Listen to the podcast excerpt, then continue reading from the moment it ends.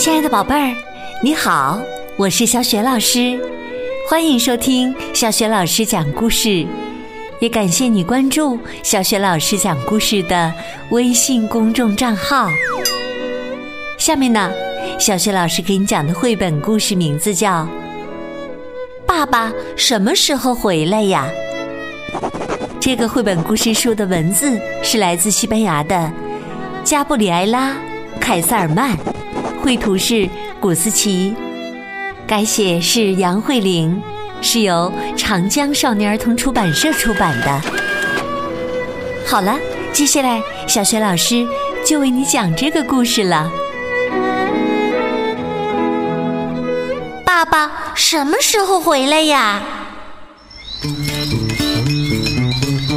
小熊知道，春天已经来了。是怎么知道的呢？是因为熊妈妈给他穿上了花裤子吗？不对，是因为呀，熊爸爸正在整理背包，准备去打猎了。熊爸爸可厉害了呢，每年春天去打猎，都能够捕回来好多好多的猎物。小熊激动极了，它紧紧地跟在熊爸爸身后，蹦蹦跳跳地问：“爸爸，爸爸，你要去哪里呀？”“去打猎。”熊爸爸匆匆忙忙的回答。熊爸爸打开了背包，放进一件睡衣、一把牙刷。然后又放进一张专用的地图，这样他就不会迷路了。小熊一直跟在熊爸爸的身后，熊爸爸走到哪儿，他就跟到哪儿。终于，熊爸爸把一切都准备妥当，准备上路了。小熊对熊爸爸说再见，不舍得凝望着熊爸爸的背影。就在这时啊，发生了一件特别奇怪的事情：小熊的小自行车径直的朝着熊爸爸飞去，飞进了他的背包里。紧接着，轮滑鞋飞进了熊爸爸的背包里。随后，足球也飞了进去。小熊惊得目瞪口呆。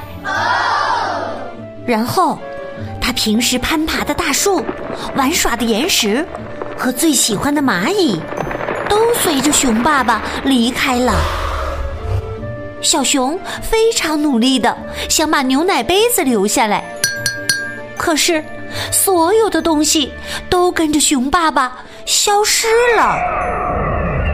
最糟糕的是啊，熊爸爸的背包把太阳和星星也带走了，甚至连电灯都不放过呢。转眼间，帽子也沿着道路的方向飞走了。小熊什么都不能做了。嗯，他怀着忐忑的心情。找到了熊妈妈，爸爸什么时候回来呀？熊妈妈微笑着回答说：“等狼群第二十次嚎叫的时候，爸爸就回来啦。”于是啊，小熊开始默默的计算狼群嚎叫的次数。可是数到五的时候，他就甜甜的睡着了。等到他醒了，就匆匆的跑到熊妈妈面前，拽着熊妈妈的围裙，大声的问：“爸爸什么时候回来呀？”熊妈妈轻轻的抚摸着小熊，温柔的说道。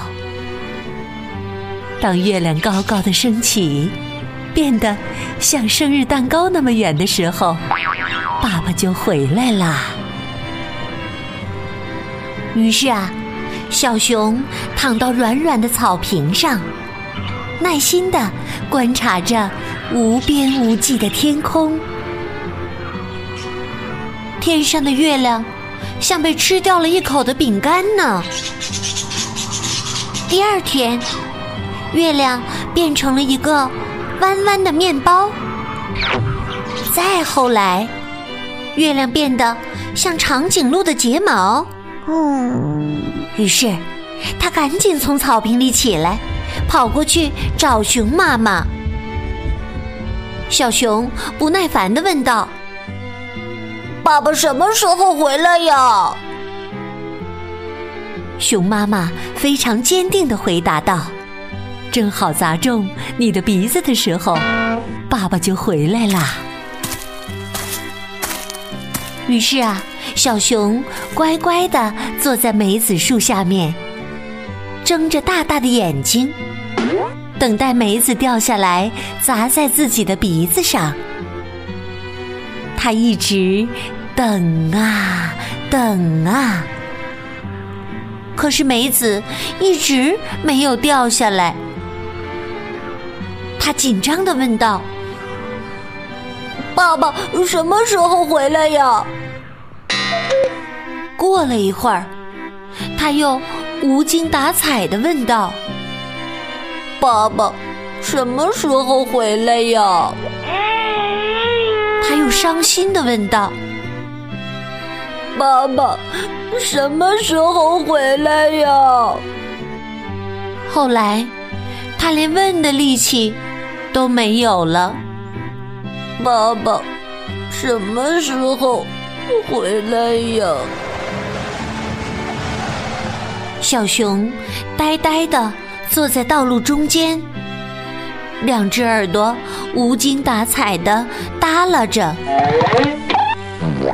就在这个时候，他听到了一个熟悉的声音，是熊爸爸的脚步声呢。脚步声正朝着小熊的方向缓缓靠近。远远的，一个熟悉的身影过来了。就在这时，狼群正好嚎叫到了第二十次。圆圆的月亮高高的升到了空中，放出了皎洁的光芒。梅子树上面。掉下了一颗成熟的果子，正好砸中了小熊的鼻子。小熊高兴的活蹦乱跳，飞奔着跑过去迎接熊爸爸。他紧紧的抱住熊爸爸的膝盖，兴奋的叫了起来：“爸爸回来了！爸爸回来了！” 突然。又发生了一件特别奇怪的事情：电灯、星星和太阳纷纷出现了。随后，帽子、牛奶杯子、最喜欢的蚂蚁、平时玩耍的岩石、攀爬的大树，统统回来了。最后，熊爸爸的背包打开了。轮滑鞋和足球出现了，最后自行车叮叮作响，也缓缓地飞了出来。所有的东西都回来了。熊爸爸温柔地抱起了小熊，在他的脸上亲吻了无数次，然后。他让小熊坐到自己的肩膀上，父子俩兴高采烈的走向山洞的方向。熊爸爸对小熊说道：“哈哈，我的宝贝儿，我没有时间给你准备礼物，可是啊，我已经尽全力把你的世界都带回来了。” 哈哈哈哈哈哈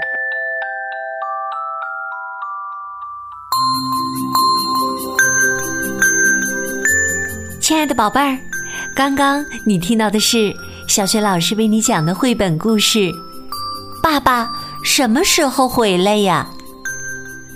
宝贝儿，今天呢，小雪老师给你提的问题是：熊爸爸去打猎都带走了什么？如果你知道问题的答案，欢迎你通过微信告诉小雪老师和其他的小伙伴。小雪老师的微信公众号是“小雪老师讲故事”，欢迎宝宝、宝妈和宝贝来关注。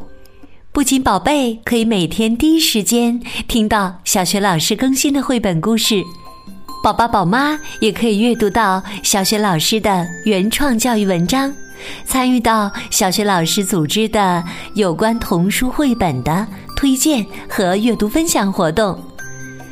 如果喜欢我写的文章、播讲的故事、朗读的课文，别忘了随手转发分享，或者在微信平台页面的底部留言点赞。小学老师的个人微信号也在微信平台页面当中，可以添加我为微信好朋友，更方便的参与小学老师组织的活动。好啦，我们微信上见。